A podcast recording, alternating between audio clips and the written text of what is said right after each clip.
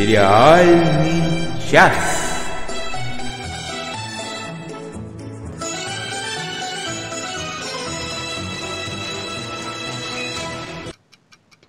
Всем привет, с вами «Сериальный час», самый душевный подкаст о сериалах, и ведут его из солнечной Испании Оля Бойко. Всем привет! Из душной Москвы Надя Сташина и из научного Зеленограда ведет и ведет эфир, нажимает на кнопки, управляет Тардис Денис Альшанов. А знаете, почему пауза такая была? Она забыла, как меня зовут. Кто это вообще? Привет всем. А еще я должен сдать, сдать контору. Мы всегда договариваемся, кто говорит привет. А сейчас мы не договорились. А мы забыли. И каким-то, и каким-то чудом э, мы не начали говорить все вместе одновременно. Ну, кто же, как не я, самый старший здесь дам? Да, я поперек э, Нади Испугались. не полезу. Испугались. Ну, теперь я поручаю нашему самому главному галифрейцу Денису Альшанову Рафаиловичу, правильно? Рафитовичу.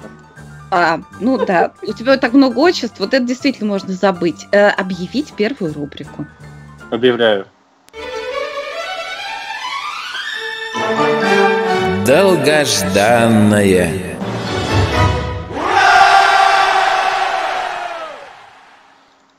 Что Да, там у тебя ура, долгожданного? Ну да, отличная новость для любителей бесшабашных канадских sci-fi сериалов, э, поскольку с новыми сезонами вернулись вчера аж два таких сериала. Это сериал Wynonna Earp и Killjoys. Эм, У Wynonna Earp вышла первая серия третьего сезона, у Killjoys первая серия четвертого сезона, соответственно. Я посмотрела обе премьеры, обе хороши, хотя, на мой взгляд, у Wynonna Earp вышла несколько поярче.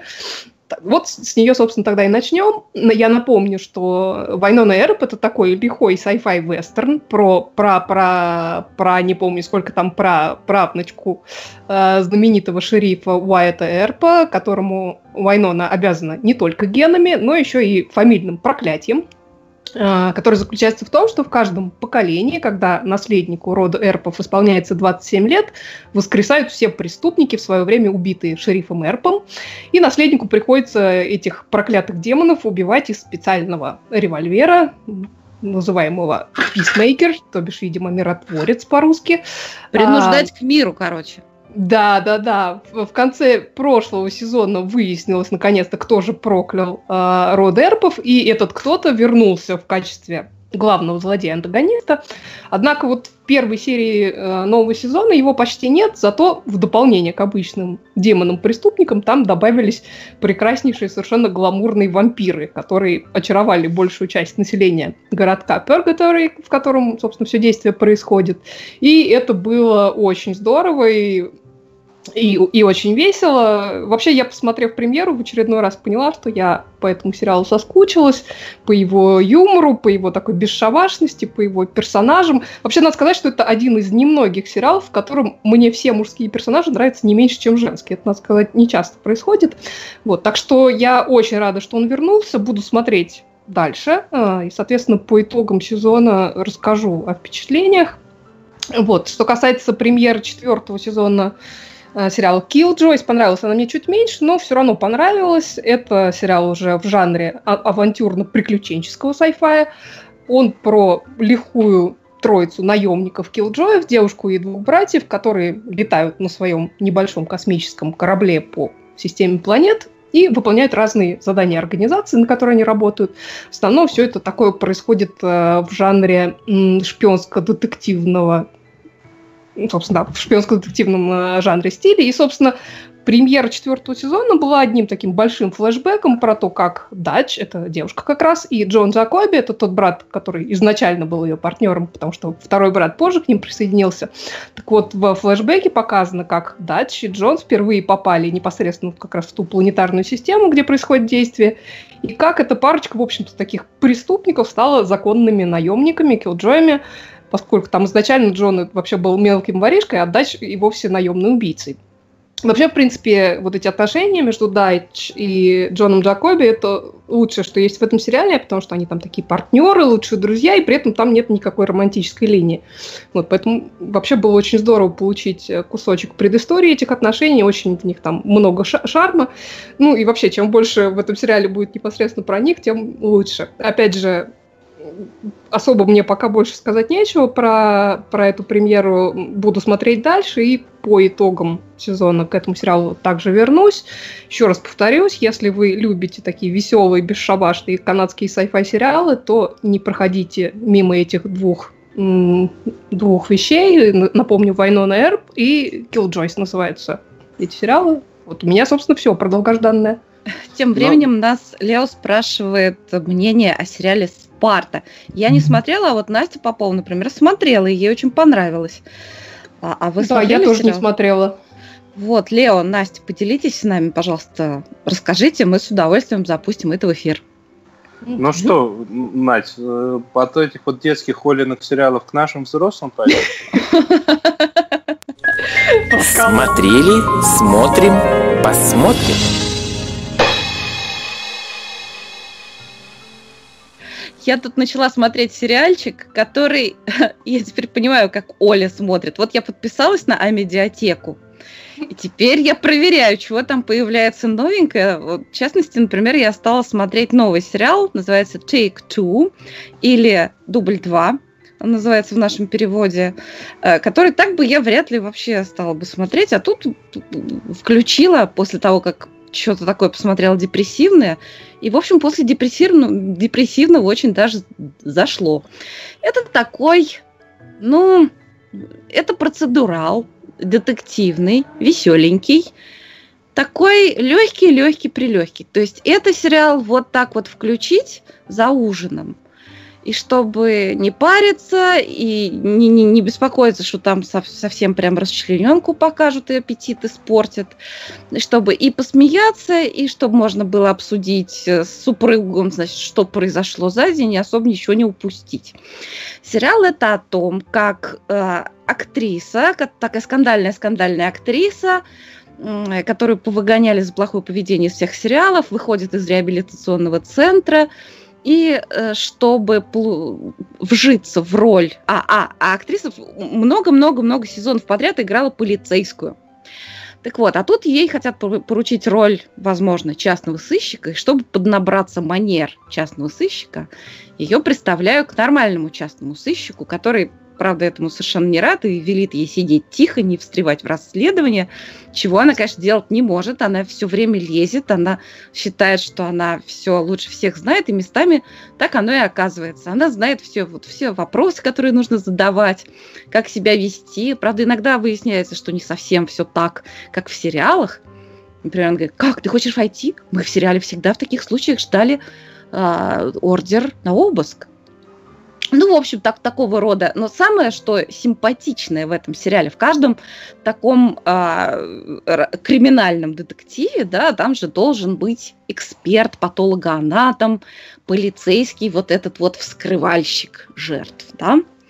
И вот они Комик думают...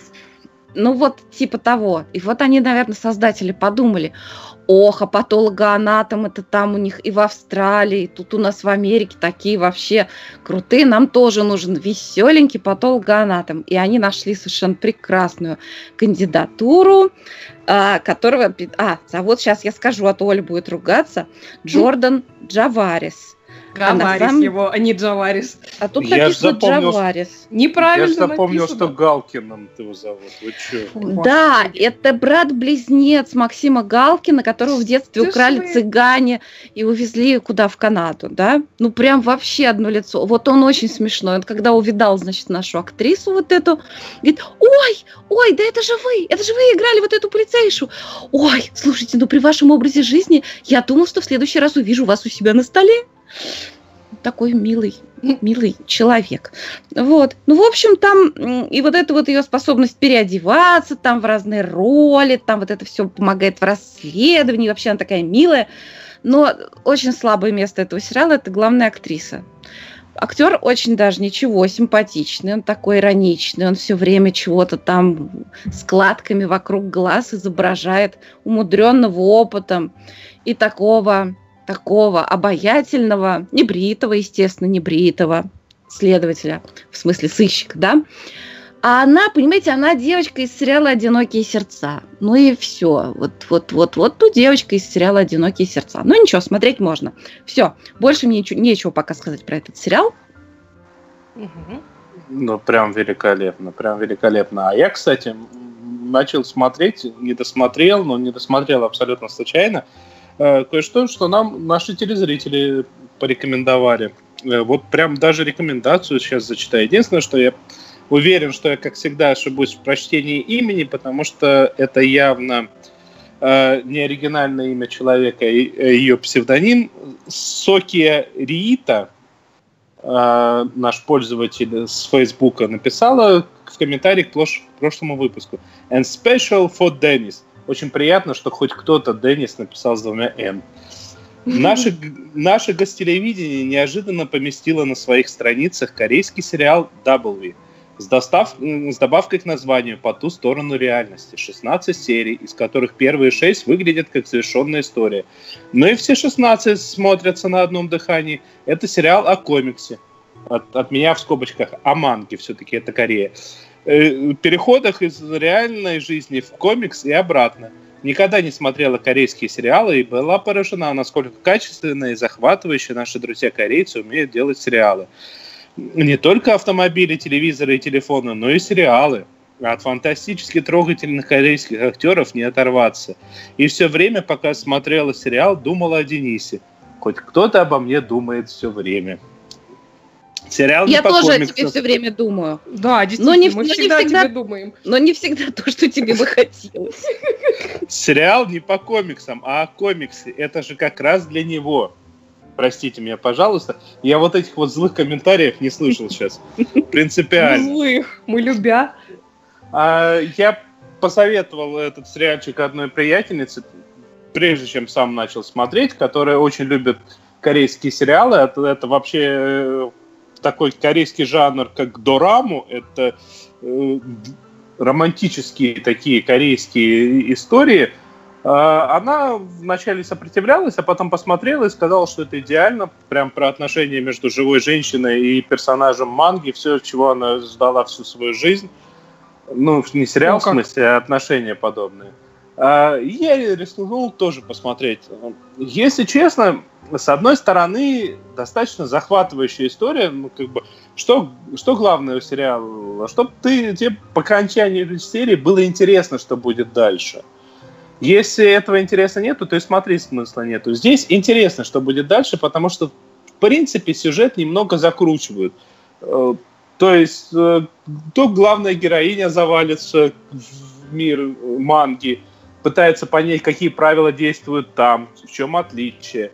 То происходит что-то противоположное, не буду спойлерить, что а, и это достаточно интересно преподнесено, но не надо забывать, что это в первую очередь дораму, то есть это достаточно дешевый жанр, дешевый в плане производственного уровня, э, в плане качества картинки, э, в плане э, ну, многих аспектов, то есть бюджета. А, поэтому, скажем, та самая манга, которую рисуют автор э, сценария манки, и в которую проваливается главная героиня, кстати, дочка сценариста манки и художника, а, он выглядит не как манга. То есть это не классический рисунок. Это вот взяли фотографии и с помощью фотошопа быстренько ее сделали. А пускай будет выглядеть как рисунок. Это очень сильно, на мой взгляд, портит впечатление. А, но это вот одна из тех мелочей, которые можно пропустить. Второй аспект, несмотря на такой достаточно приключенческий вектор э, всего происходящего, и несмотря на то, что это достаточно фантастическая история, все-таки здесь балом правит романтическая история, но опять же таки это дораму. Дораму практически в подавляющем большинстве случаев это романтические истории, корейцы это любят, и прочие подобные аспекты.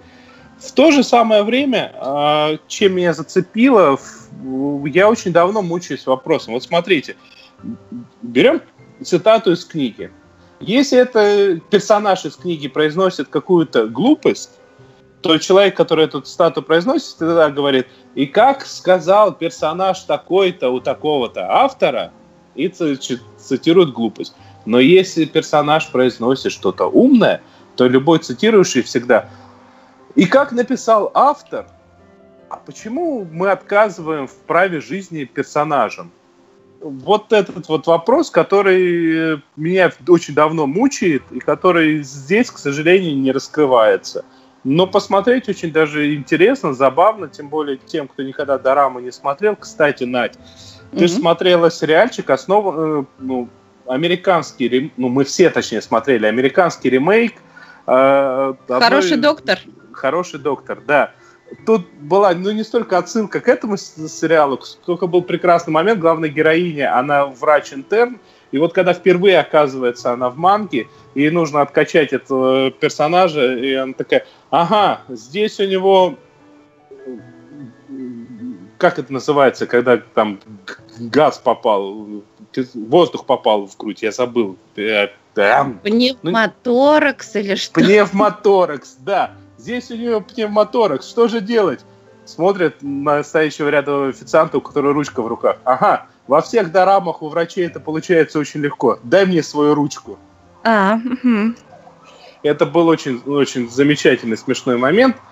А, но помимо этого, я еще хочу сказать, то есть э, я каждую неделю мучаюсь тем, чтобы посмотреть еще, потому что ну, из э, подкаста приходится смотреть постоянно что-то новое, новое, новое. Я каждый раз сижу, выбираю, выбираю подолгу. Я объявляю, не знаю, неделю, месяц, год э, следующего. Вот первый, кто посоветует абсолютно любую вещь, я вот прям торжественно обещаю посмотреть хотя бы несколько серий и рассказать об этом. Ну, следи за рекомендациями. Да, Денис. вот, вот, но должно быть сказано, что это мне, и это рекомендация. И с двумя и кажд... обязательно. Из, из, из каждого выпуска ровно по одному человеку, а мы, наверное, побежали дальше. У нас да. там письма ждут.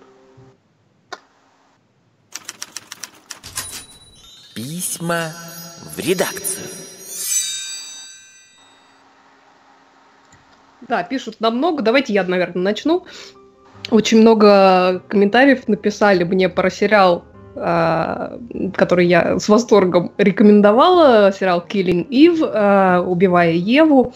Ольга Локшина написала с огромным удовольствием, даже восторгом посмотрела Killing Eve. Все-таки, да, здравствует сериал Великобритании совершенно согласна. Ирина, наша слушательница из Финляндии, также написала «Спасибище за Killing Eve». На одном дыхании посмотрела за выходной. Сандра О прекрасна, еще с «Анатомией страсти». Она, она там такая, такая. Думаю, возобновить. Бросила «Анатомию» на пятом сезоне. Ну, собственно, флаг в руки. Вот. А вот Тэш Шуваева написала, что она тоже посмотрела и пишет, у меня сложилось иное впечатление от актерских работ. На мой взгляд, Виланел существенно ярче. А, еще мне не совсем понятна неравномерность сценария, как будто разные эпизоды делали разные люди. Линии сюжетные и персонажи неравноценны. Совсем не поняла историю про тюрьму, зачем придумали. Смешного там немного, а если серьезно, то нелогично почти все. Я понимаю, что я ни разу не спец в пародиях, комедиях, думаю, Оля меня простит и растолкует, но это я так, несерьезно, многое там очень понравилось. Ну, во-первых, Оля, конечно, простит, не знаю, смогу ли я растолковать, что касается Виланел. Виланел, действительно, у нее просто сам по себе персонаж очень такой интересный, яркий, поэтому а, и, и работа получилась яркой, благо таланта у актрисы, которая играет э, Джоди Коннор, в общем-то, не занимать. Вот, а, но, в общем-то, мне кажется, что обе главные работы очень-очень интересные. Что касается того, что разные эпизоды делали так, вот, но по большому счету э, логики какой-то там большой, мне кажется, не должно быть, потому что очень во многом это такой фарс все, что там происходит, это такое, ну, действительно пародия э, до определенной степени, вот, и логика-то всего, что там происходит, э, а, она заключается в том, чтобы привести главных персонажей к концу сезона именно туда, куда их привели. То есть в этом для меня вся логика. Вот. А что касается истории про тюрьму, ну, мне не хочется спойлерить сильно. Ну, во-первых, э, она была придумана для того, чтобы, э, так сказать, убить двух зайцев одновременно, ну, по крайней мере, попытаться это сделать. А во-вторых, чтобы э, раскрыть двусмысленность мотивов некоторых персонажей. Вот так я скажу, чтобы не это, без спойлеров. Вот. Ну, в общем, пользуясь случаем, еще раз порекомендовать этот э, сериал. Вот. А Игорь Зайцев написал спасибо за рекомендацию Sharp Objects. Лишний раз убедился, что вкусы Оли мне близки. Спасибо. Я, Я смотрю, рада. у Оли появился свой духовный брат. ну, должен же у меня в какой-то момент был появиться духовный брат. Алан Берри пишет, я наконец посмотрел «Миссис Мейзел», просто услада для глаз и души. Давно хотелось такого ретро-ромкома, особенно заставляет папаша главной героини и ее подруга-менеджер. Лучшая комедия года, жду Эмми. Ну, папаша главной героини, папаша да. главной героини, он же Твой любимый. Монг, да, посмотрите. Да, да, да. Ну, хотя бы пилот посмотрите, и... какой он там прекрасный. Да, и немножко не сериальный, но э, хочется мне зачитать этот э, комментарий. Он тоже от Теи Шуваевой. Она э, советует э, э, как, это, как бы это комедийный сет э, Ханны Гатсби под названием «Нанет». Э, я этот, э, собственно, сет смотрела. Это такой стендап, э, но он немножко нестандартный на самом деле, я не знаю, переведен ли он на русский. Если вы владеете английским, то я вам очень рекомендую его посмотреть, а, потому что он, в общем-то, этого достоин. Потому что он начинается как э, смешной комедийный сет, а выливается в кое-что совершенно другое, и это просто замечательно. Еще раз, называется «Нанет», э, э, и авторка Ханна Гатсби. Это Netflix его, по-моему, выпустил. А вот, меня я замолкаю. хвалят за рекомендацию отца Брауна. Настя благодарит, она досмотрела.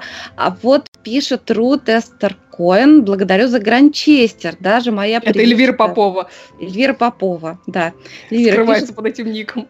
Даже моя придирчивая средняя дочь вместе с мужем уже третий сезон смотрит. Похож на отца Брауна, которого мы любим. Даже более живой священник. Да, тут действительно он такой э, не открыточный такой священник, а очень даже живой там со своими какими-то заморочками. Надо сказать, что в новом сезоне, который выходит, ну вот в этом году, мне кажется, уже, там будет уже другой главный герой. Ну, надеюсь, будет не хуже. Да, Оля сегодня парад благодарностей. Это всегда так. Да, да ну не всегда, но приятно же. Вот, а я хотела прочитать э, комментарий, который вызвал просмотр сериала Патрик Мелроуз которого я всем очень рекомендовала и продолжаю рекомендовать. Там целый такой диалог у нас завязался. Наталья Введенская посмотрела Патрика Мелроуза и пишет, что игра всех актеров изумительна, выше моего понимания, особенно мальчика Патрика. Невозможно эта драма в глазах, в молчании, в неподвижности малыша. Волком завоешь от жалости и ужаса, что не можешь помочь. А вот сам Бенедикт Камбербэтч, я люблю его только в роли Ричарда Третьего. Он так патологически некрасив. Но я не соглашусь, как бы, что он некрасив, но даже но он если... довольно страшненький. Нет, он, у него... Он патологически некрасив, я согласен. У него неправильные черты лица, при этом он красавец. Но даже... Нет, нет, он, он обаятельный, я вот так скажу. Он обаятельный, но при этом совершенно некрасивый. А, мне не кажется, что если у человека неправильные черты лица, то он обязательно некрасив. Но актер даже, как бы, он и не должен быть красивым, правда? Не все же мы красавцы. Главный талант. Земфира с вами не согласна, простите. Боже мой. Ну хорошо, хорошо. Главное, что мы все красавцы, правда же? Это, да уж, конечно. Возражаю. Я нет. Аллен Берри пишет. Э, что ему тоже очень понравилось, хотя он считает, что это скорее авторский фильм. Особенно понравилась первая серия «Один день из глюков Патрика в Нью-Йорке». Снято просто шик. Думаю, Камбербэтч заберет Эми за лучшую роль в «Минике». Я вот уверена. Его уже шестой раз выдвигают я уже перестала надеяться, не знаю, как он. А, Наталья Веденская отвечает Алану, но согласитесь, все пять серий, и особенно первая, это просто беспросветная тоска, боль, болезненные взрывы, тяжелая, никому не нужная любовь к Джулии, ни на чем не основанный брак, рождение нелюбимых детей. Иначе бы он Томми так не воспринимал в супружеской постели. Во всех пяти сериях нет ни одного светлого дня, часа, искреннего смеха или хотя бы чем-то занятого дня – он же нифига не делает. Так не только о суициде будешь мечтать, так и убивцам недолго сделаться. Алан Берри отвечает, думаю, авторы и попытались передать все эти жуткие последствия детской травмы, но мне лично не хватило сюжета, что ли. Понятно, что в такой жизни ничего увлекательного нет, но хотелось какого-то развития, а тут его нет – но роль просто создана для Бенедикта, хорошее дополнение к его портфолио. Вот тут я хочу поспорить с обоими. Мне это показалось, что сюжет как раз э, в этом сериале очень напряженный. Но сюжет составляют не какие-то там события, которые, в общем-то, тоже там есть, но в основном все сосредоточено вокруг очень динамичной внутренней жизни героя. Вот представьте сами, во-первых, нам постоянно дают понять, что Бенедикт, ну, в смысле, герой Бенедикта, взрослый Патрик, он все тот же мальчик, он просто вырос, он изменился внешне, но это он. Фактически человек инвалид, он живет, просто этого не видно, у него не то, чтобы там нет руки или ноги, но он абсолютно раненый, у него абсолютно травмированная душа, и ему, даже взрослому, ему все так же страшно, он все так же испытывает боль, отвращение и бессилие. Ну и как, собственно, э, и э, втор, втор, вторая серия, то есть первая серия, это нам показывают вот то дно, на которое он упал, алкоголизм, наркомания, просто, э, собственно, то, от чего он потом отталкивался, чтобы как-то попытаться всплыть. Вторая серия – это история, собственно, что такого произошло в детстве, что он, что он, ему так больно до сих пор. И с третьей серии начинается история о том, как он начал выздоравливать. То есть он много-много лет никому не мог вообще рассказать. То есть после, только после смерти отца он нашел в себе силы начать рассказывать об этом. Он рассказал для начала другу. И не случайно, мне кажется, именно в этот момент он знакомится с будущей женой. А что касается его семейной жизни, я совершенно не согласна, что нелюбимые дети или случайный брак. Просто он человек, как, как человек глубоко раненый, он не умеет любить, как нормальные люди. Он слишком сосредоточен на своей собственной боли. Но как умеет, он семью любит. И финал, кстати, то, что происходит в финале сериала, тому подтверждение. Он постоянно эволюционирует через боль, через какие-то рецидивы, через э, какую-то борьбу с собой, с призраками прошлого, но он постоянно находится в ситуации такого внутреннего прогресса. И еще я, я сама огромная поклонница Бенедикта Камбербэтча, но я хочу сказать, что в этом сериале э, меня поразила игра всех основных актеров. Там очень сильные, очень точные, очень тонкие работы, и я бы еще вручила им, я не знаю, Эмми, там, Глобус, что за актерский ансамбль, и за режиссуру, и, и оператору, вообще и всем, да. Я, я всем, всем очень, призы. Я всем очень рекомендую, я считаю этот сериал шедевром, называется «Патрик Мелроуз». Ну, что? А можно я, пока мы не перешли, вот э, еще пока Надя говорила, Михаил Хватковский нам в Фейсбуке написал, что я тоже проглотил, убивая Еву, только без последней девятой серии. Вопрос, ее до сих пор не перевели, или я до сих пор не нашел перевод. Ну, вообще там восемь серий в первом сезоне, поэтому я не знаю, может... Ясно. Ну, а мы между тем... А подождите, знаете что? А вот я тоже вот похвалю еще себя. Мне написала Анны Мендлин, что посмотрела английский скандал, и он ей показался великолепным. Хью Грант меня абсолютно поразил. Я никак не поклонница его, и кроме четырех свадеб и похорон, он меня, в общем-то, здорово раздражал. Но здесь это мощнейшая актерская работа, полностью измененная мимика и движения, глаза зверя, то хищного, то загнанного на полумертвом лице. Серое это лицо, обезображенное пороками, напомнило мне портрет Дриана Грея. Мне ближе трагическая сторона сюжета, чем фарсовая тяжелая. Поэтому вторая серия показалась менее интересной. Психологическая достоверность в начале и в конце истории дух захватывает. Особенно от последнего диалога в коридоре с адвокатом и от сцены на балконе. Это в актерских школах надо показывать, разбирая по секундам. Буду за Хью Гранта болеть на тоне. Браво. Напомню, речь идет о сериале A Very English Scandal. Э, очень английский скандал.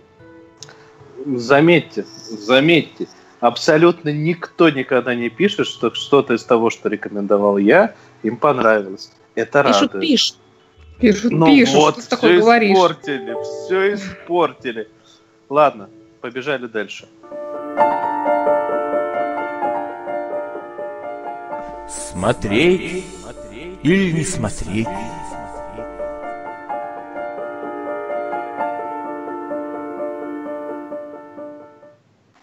Надо сказать, что когда Оля в пух и прах тут разругала первую серию одного из моих любимых сериалов э, «Бюро легенд» или просто «Бюро», это нанесло мне, в общем-то, не то чтобы очень глубокую, но травму. Поэтому я И мне позвонила, теперь стыдно. поэтому я позвонила в Америку, а не Ментлин, На меня Что? пожаловаться. пожаловаться на тебя и обсудить этот прекрасный сериал с понимающим человеком. Часть этой беседы я предлагаю вашему вниманию. Мы собрались здесь сегодня с Анной Мендлин, чтобы убедить Олю, что сериал «Бюро» или «Бюро легенд» – это очень-очень классный сериал. И уж, конечно, стоит посмотреть намного больше, чем одну серию. Правда?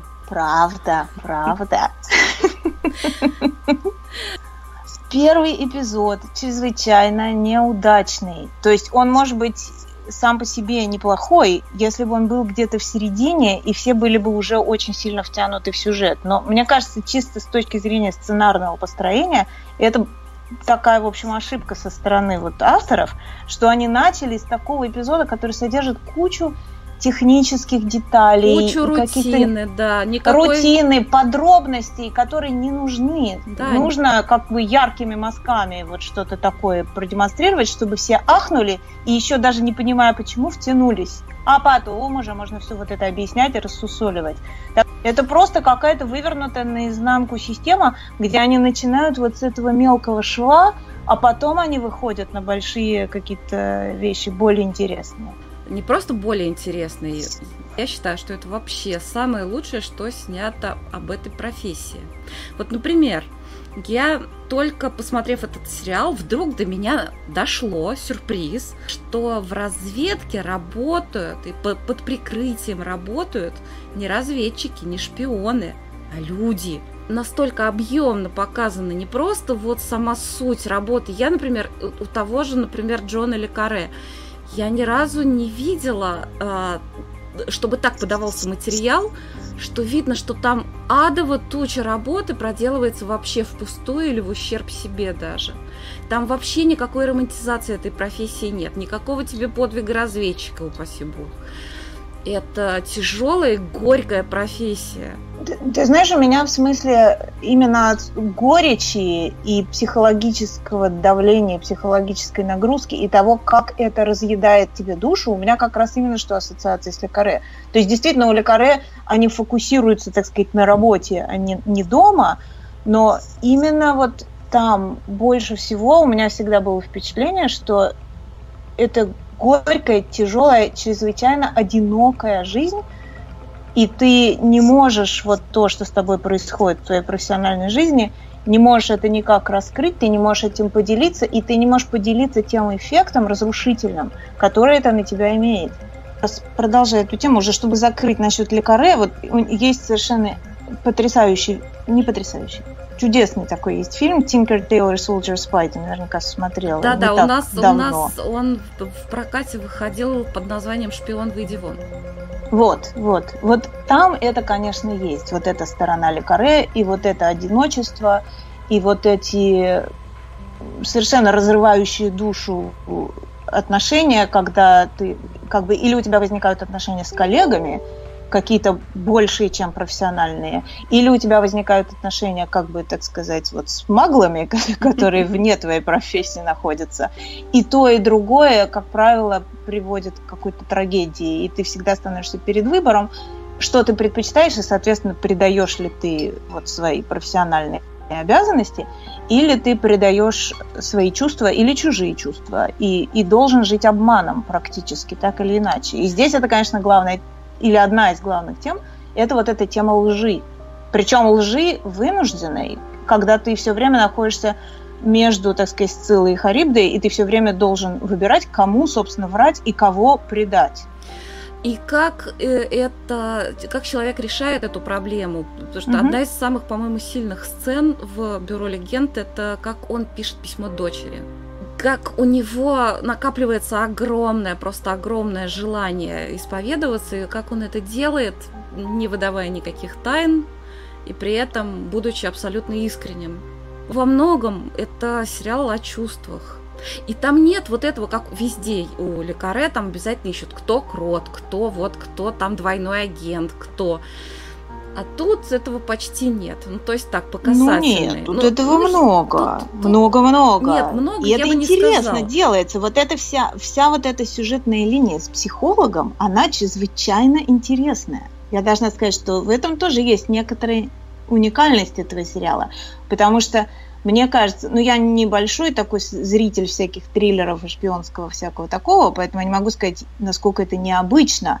Но мне кажется, как правило, это все-таки вот эти поиски крота, они происходят через процедурал. Но а здесь вот здесь есть это, этот здесь момент. это не, не доминанта. Здесь это Не доминанта. один из факторов, да. Да, И да, вообще этот сериал очень во многом он ломает шаблоны вот такого шпионского кино. Да. У меня на самом деле основная сюжетная линия, вот, герой этого Мэтью Кесовица и его страдания, метания и моральные проблемы, и его отношения с главной героиней, это не главное в этом сериале. То есть как раз самое интересное, это даже их нельзя назвать второстепенными, потому что они чрезвычайно сильно проработаны. Это другие персонажи, не вот этот главный герой, которого Мясик Кясовец играет, а целая группа разных сюжетов, которые связаны с другими работниками бюро и с отношениями, особенно с отношениями между каждым индивидуальным куратором и агентом, которого этот куратор ведет, так сказать, засылая уже вот э, на вражескую территорию.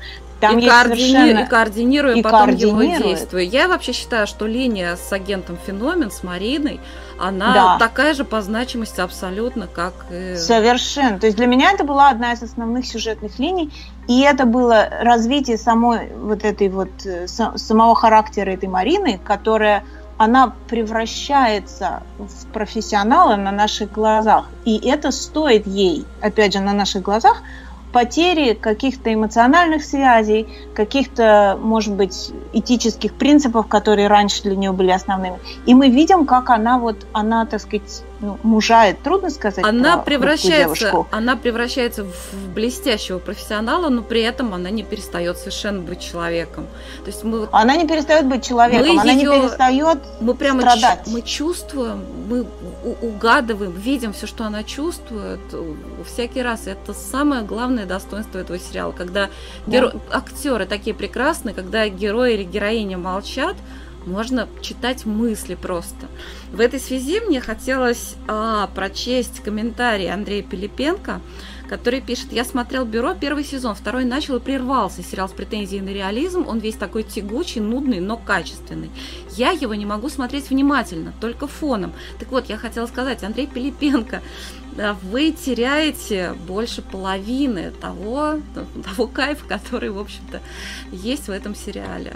Вот. Я небольшой любитель французского кино, французских сериалов, но здесь вот именно вот эта Марина и ее куратор э, со стороны бюро тоже женщина. Между ними совершенно поразительно интересные отношения возникают. И э, глава этого бюро, который является начальником вот Метью Кесуица, они как бы, на мой взгляд, это замечательные примеры вот классической французской киноигры. Очень-очень сдержанно и при этом очень глубоко и очень детально проработаны. И именно нюансы имеют огромное значение. То есть один из моих вообще любимейших героев это вот этот, значит, усатый бюрократ. Почему-то всегда его все называют бюрократом. Но он, конечно, совершенно, совершенно там столько слоев. И если действительно здесь досматривать до конца, то он раскрывается со многих сторон совершенно потрясающе. То есть я вот без ума от него была. И другие тоже, вот, э, те, кто работает в этом бюро, и как между ними возникают какие-то человеческие отношения, и как они чувствуют необходимость, как бы профессиональную обязанность манипулировать другими людьми, с которыми, может быть, они предпочли в обычной жизни иметь отношения очень честные и открытые. И иногда, так сказать, для их же блага, а иногда для блага вот великой идеи и общего дела, им приходится идти на ложь, да. и ты видишь их мучения. И Это только, очень интересно. И не, и не только в этом дело, еще они, поскольку понимают друг друга очень хорошо, вот эти вот сотрудники, кураторы Мгм. и э, люди под прикрытием, они очень сильно сближаются, они становятся в чем-то даже больше, чем родственники. Но при этом а, они симпатизируют друг другу вполне Мгм. себе, но они предпочли бы, чтобы общаться с человеком близко, который не знал бы, допустим, что по их вине, вот в результате этих шпионских шахмат, кто-то поплатился жизнью. И это они так решили, потому что Да, да, да. они были вынуждены пойти на этот размен, потому что еще тоже меня совершенно потрясло, как человек, он находится на задании, он сближается с людьми. Вот меня потрясла совершенно эта э, линия про курдов, которые Конечно, во- коне- воюют про курдскую женщину. курдскую женщину. Про да. сестерона этого, да, Да. один из моих тоже любимых героев. И вот он, и, и он э, понимает, что их все предали, и он ничего не может сделать, хотя хотел бы. Да, вот это такая, знаешь, классическая ситуация типа вот военного журналиста или фотографа, который наблюдатель, и у него руки связаны, он не имеет права участвовать. Вот такого рода моральные дилеммы там возникают. Вот мне кажется, в этом смысле этот сериал довольно уникальный, потому что там как бы второстепенные сюжетные линии, они по степени психологической глубины, они сравнимы, а иногда даже и посильнее, чем основная линия. То есть там не чувствуется вообще никакой искусственности, что просто для того, чтобы вот как-то аккуратненько завершить сюжет и, так сказать, застегнуть все пуговички, ты должен как-то преодолеть вот, вот психологическую достоверность. Здесь этого нет. А- Там действительно абсолютно. полнейшая достоверность. И при этом мы так делаем акцент на психологичности, но этот сериал безумно познавательный. То есть, если вы его посмотрите, сводки новостей из Сирии для вас перестанут быть просто информацией. Там дают почувствовать э, через людей, опять же, вот через их характер, через, через их страдания, через их привязанности, что они там переживают. Вот все разные-разные там стороны этого кошмарного конфликта. Еще отделесла совершенно линия про Иран, как э, вполне себе современные эмансипированные девушки, вынужденные скрываться, шифроваться, и чем это им грозит. То есть тоже теперь новости Да, про Иран. да. И я, когда смотрела чемпионат мира по футболу, увидела на трибунах иранских болельщиц, которые абсолютно вот такие, вполне европейского вида.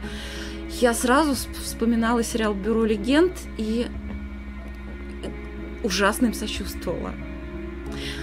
Вот. Так что Не, ну ты вообще во многих случаях, то есть я должна сказать, что там стереотипов очень много в этом сериале, довольно карикатурных. Но там, где они им удается этого избегать, вот в частности в Иране, и, и в частности, когда идут все эти эпизоды про ISIS, это совершенно вот э, сносит башку. ISIS есть это, это, и- очень и- мощно. Для Да, русскоговорящих, пардон, да, это ИГИЛ. ИГИЛ, да.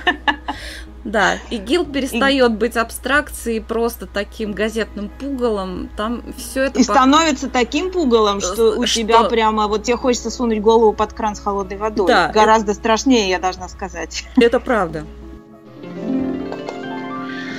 Вот так примерно мы с Анной поговорили. Мне очень хотелось как-то по пунктам выделить э, достоинства этого сериала. Вот то-то, то-то и то Но это совершенно невозможно, потому что их столько. И начинаешь говорить об одном достоинстве, сразу что-то мысль переходит на что-то другое.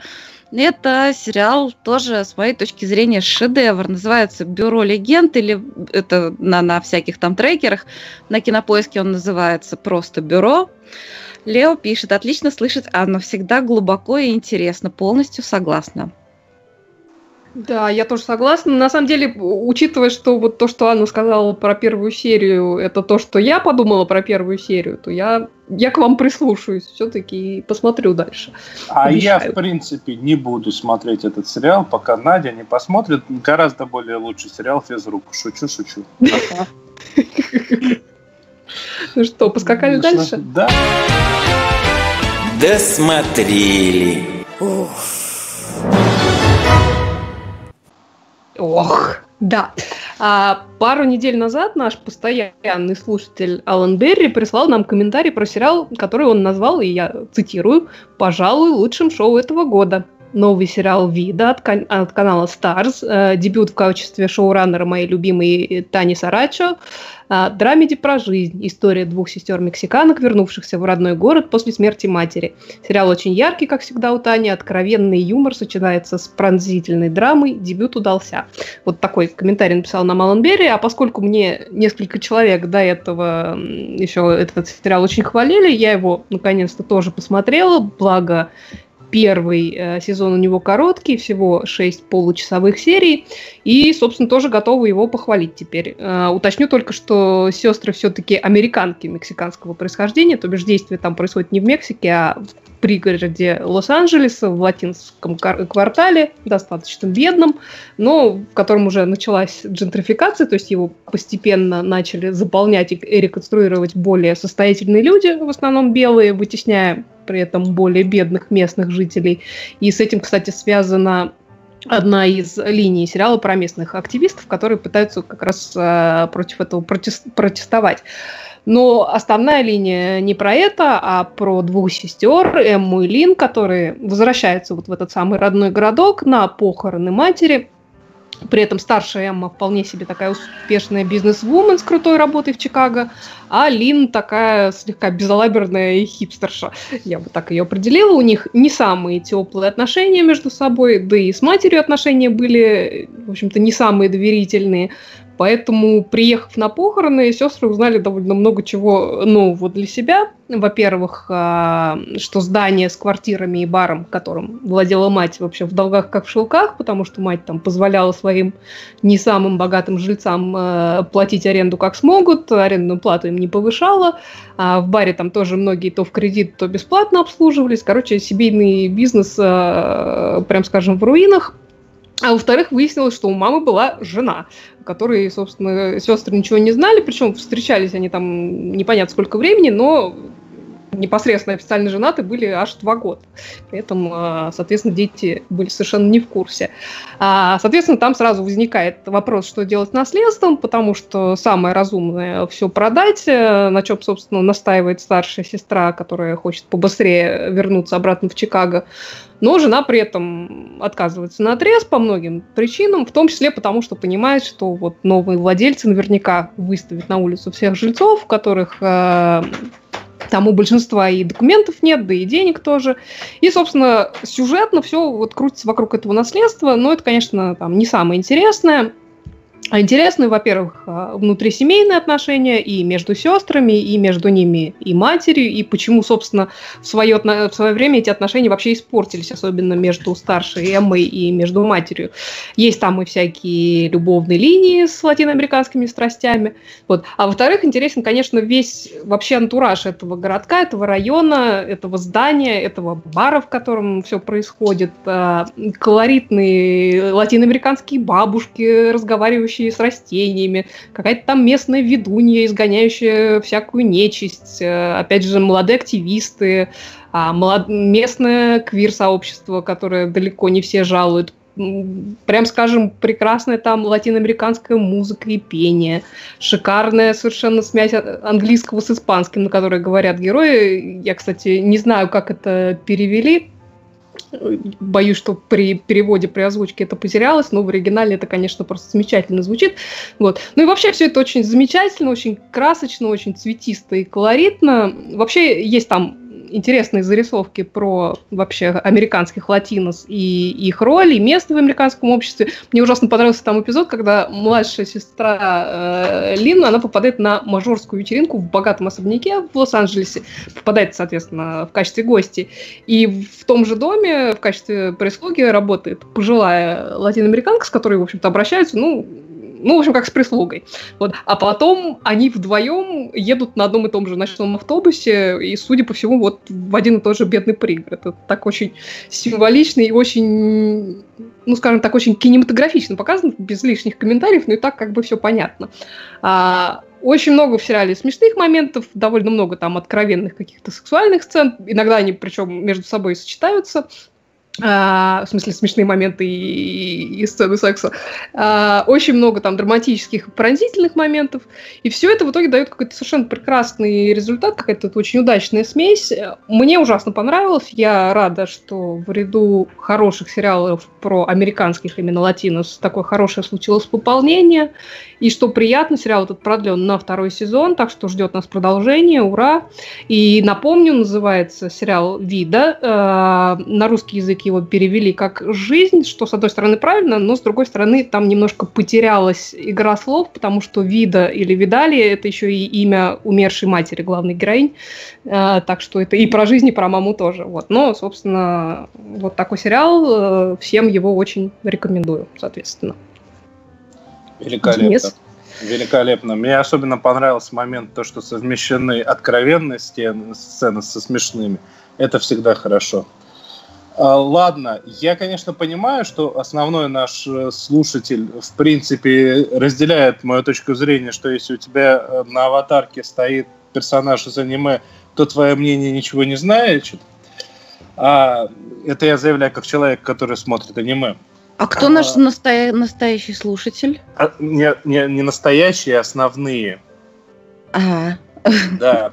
Ну, в основном, Мася, насколько я понимаю, нашим слушателям не интересно аниме. Между тем, я посмотрел... Не, не только слушателям, я бы даже сказала. Да-да-да, Оль, мы знаем, мы, э, ой, Надь, прости, мы знаем твое мнение, что какого мнение человека, который что-то знает об аниме, вообще не имеет значения. Я именно на это и намекал. Ну ладно, уже рассказывай давай. А, я посмотрел э, то самое аниме, которое упоминала в прошлом нашем подкасте Э, Женя, кстати, она немного сбилась э, из-за того, что увидела в картинках э, несколько моментов, которые она считала, что в трейлере должны быть недопустимыми, поэтому не сказала то, что история не закончена, и сейчас закончился первый сезон, и в каком-то обозримом будущем будет второй сезон, и история настолько сильно не закончена, что она заканчивается еще большим количеством вопросов, чем начинается. Между тем, это достаточно а, с одной стороны, глубокая история, потому что весь фантастический антураж, он служит для того, чтобы показать, какие на самом деле люди подчас ужасные существа, но даже среди этих ужасных э, существ есть э, существа, которые ну, искренние, честные, добрые, отзывчивые, готовы помогать просто так. А, и при этом это в очень непонятном, в очень фантастическом, фантасмагорическом антураже. Э, нарисовано красиво, хотя э, если вы никогда не смотрели аниме, э, то я сомневаюсь, что конкретно этот сериальчик может стать э, вашим первым, потому что очень много вопросов останется, а почему вот здесь сделано вот так вот? Ну, потому что в жанре так принято. Ирина пишет, откуда вылезли все эти адепты аниме? Кто вас укусил там? Присоединяюсь к вопросу. А что ж нас кусать-то? Что ж нас кусать? Сейлор Мун с покемонами нас укусили. Кстати, ни того, ни другого я никогда не видел. А Ладно. вы какие-нибудь еще нормальные сериалы досмотрели? Расскажите нам, пожалуйста. На этом ну, я заканчиваю как раз. И передаю э, голос Оле. Передаешь мне голос. Хорошо. Э, извините, я вот прежде чем я скажу про то, что я э, еще раз досмотрела, я хочу вернуться к предыдущему сериалу, поскольку Лео тут написал нам, Э, в чате. Я сегодня просто злыдня, но вот этого про сестер просто не могу смотреть, хотя ждал его. Я люблю эту тему, но просто не смешно и не слезно. А, Лео, ну, во-первых, слезно, в общем, там особо и не должно быть. Вот, насчет не смешно я не согласна, но я хочу сказать, что по скажем так, по структуре своей, э, чисто по структуре, мне немножко этот сериал напомнил сериал, который мне ужасно нравится, сериал «Флибэг», про который я, в общем-то, говорила. А, как и в сериале «Флибэг», в общем-то, главные, ну, тут две главные героини, ну, неважно. А, главные героини изначально не очень симпатичны. То есть э, они даже как-то раздражают, и не понимаешь вообще, что, что вообще, э, какая муха их укусила.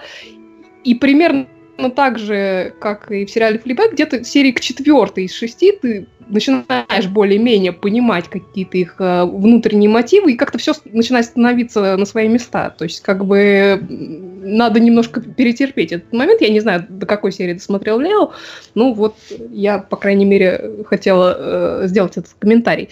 Вот. А что касается еще одного сериала для этой рубрики, я досмотрела недавно закончившийся последний сезон сериала «12 Monkeys», «12 обезьян». Сериал этот э, снят по мотивам одноименного фильма Терри Гиллиама 95 года. И сюжет там построен вокруг путешественника во времени Джеймса Коула, который путешествует из 2043 года в наши дни, чтобы предотвратить жуткую эпидемию, в, результате которой погибает там большая часть э, человечества. Вызвана эта эпидемия страшным каким-то древним вирусом, а стоит за всем этим безобразием некая загадочная организация под названием «Армия 12 обезьян». Вот в настоящем времени э, Джеймс Коул знакомится с доктором Кассандрой Райли и с дочкой ученого, вроде как ответственного за распространение вируса Дженнифер Гоинс. И вот в течение там, четырех сезонов они с помощью группы ученых во главе с физиком Катариной Джонс и с помощью машины времени, которую в будущем как раз изобрели она и ее муж, а, путешествуют в прошлое и пытаются уничтожить то этот вирус, то людей, ответственных за его распространение, то они там пытаются побороть э, ту самую армию 12 обезьян. Вот. И в последних сезонах, собственно, фокус смещается как раз э, на 12 обезьян и на загадочную фигуру, которая за ними стоит, персонаж, называющий себя свидетель, который вообще в курсе всего, что происходит, произошло или произойдет. Э, вот. И в какой-то момент там выясняется, что цель этого самого свидетеля устроить парадокс такого масштаба, что время как таковое перестанет существовать в принципе. Вот. И, собственно, это наши главные герои пытаются дружно предотвратить.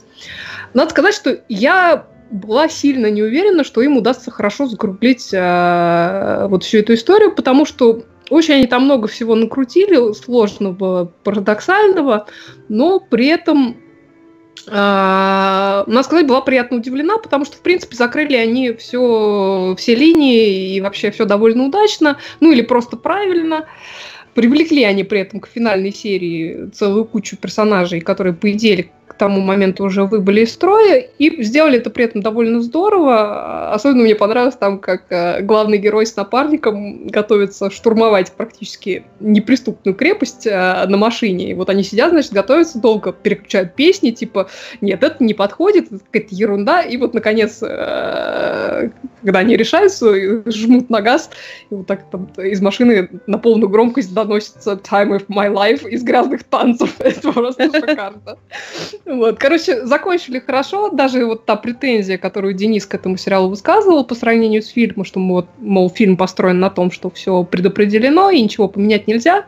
Так вот, э, есть к этому отсылка и в сериале, что называется. Не буду спойлерить концовку, поэтому не буду ничего говорить. Скажу только, что да, конечно, они там слегка жульничали, чего уж там, но при этом как сказать, они это так обаятельно сделали, что можно им это простить. Вот так я скажу. А, в общем и целом получился очень такой неплохой, достаточно качественный сериал про путешествие во времени. И вот если вы, например, расстроены отменой сериала «Таймлесс» и не видели «12 обезьян», то я вам рекомендую его посмотреть. У них получилась, опять же, достойная завершенная история на 4 не очень длинных сезона, так что самое то рекомендую. Я вот до сих пор придерживаюсь точки зрения, что они очень зря назвали себя именно «12 обезьян». Вот, вот честно, вот э, мне кажется, именно от этого у меня какие-то завышенные ожидания. Ну, потому что это один из моих самых любимых режиссеров. Это один из фильмов, который у меня в двадцатку лучших точно входит в моем восприятии. Ну, мне сложно сказать, я, мне нравится фильм, но как-то нет у меня претензий к этому сериалу. Мне кажется, они как-то по, под тем же названием что-то свое сделали. Вот Мариана Мухина просит повторить. «12 обезьян» называется. Ну, а между тем наш час истекает. И можно а, включить... А Денис... Да, Денис не хотел там еще что-то рассказать? Нет, Денис не хотел рассказать. Он хотел рассказать... Денис хотел рассказать, нет, но не Нет, нет, Дело в том, что мне, мне нужно сейчас бежать провожать человека на вокзал, а без меня Денис опять устроит на полтора часа. Все, Надя зверь, Надя собака Баскервилли, Надя злыдни, давайте будем. Потом я считаю, что формат один час прекрасный совершенно формат. Можно я быстро комментарий вот от Эльвиры Поповой зачитаю? Вот, она пишет как раз, что поняла, что сериал «12 обезьян» меня привлекает больше, чем фильм. Дважды посмотрела фильм, ничего не поняла. Сериал чудесный, по-моему. Ну, Может, вот, даже и такое есть мнение. Хорошо. А кто нам включит завершающую музычку? Ну, сейчас я расскажу про сериал, который собирался и включу. Между тем, с вами были «Сериальный час», э, то есть это Надя Сташина, которая убегает, хочу заметить. Оля Бойко, которая не убегает, хочу заметить. Не убегает. Денис Альшанов, который все это тараторит. Ищите нас в Фейсбуке, Ютубе и везде, везде, везде, где только можно. И ставьте нам всем лайки, пока. нам приятно. Да, всем лайки, спасибо, всем пока. Лайки.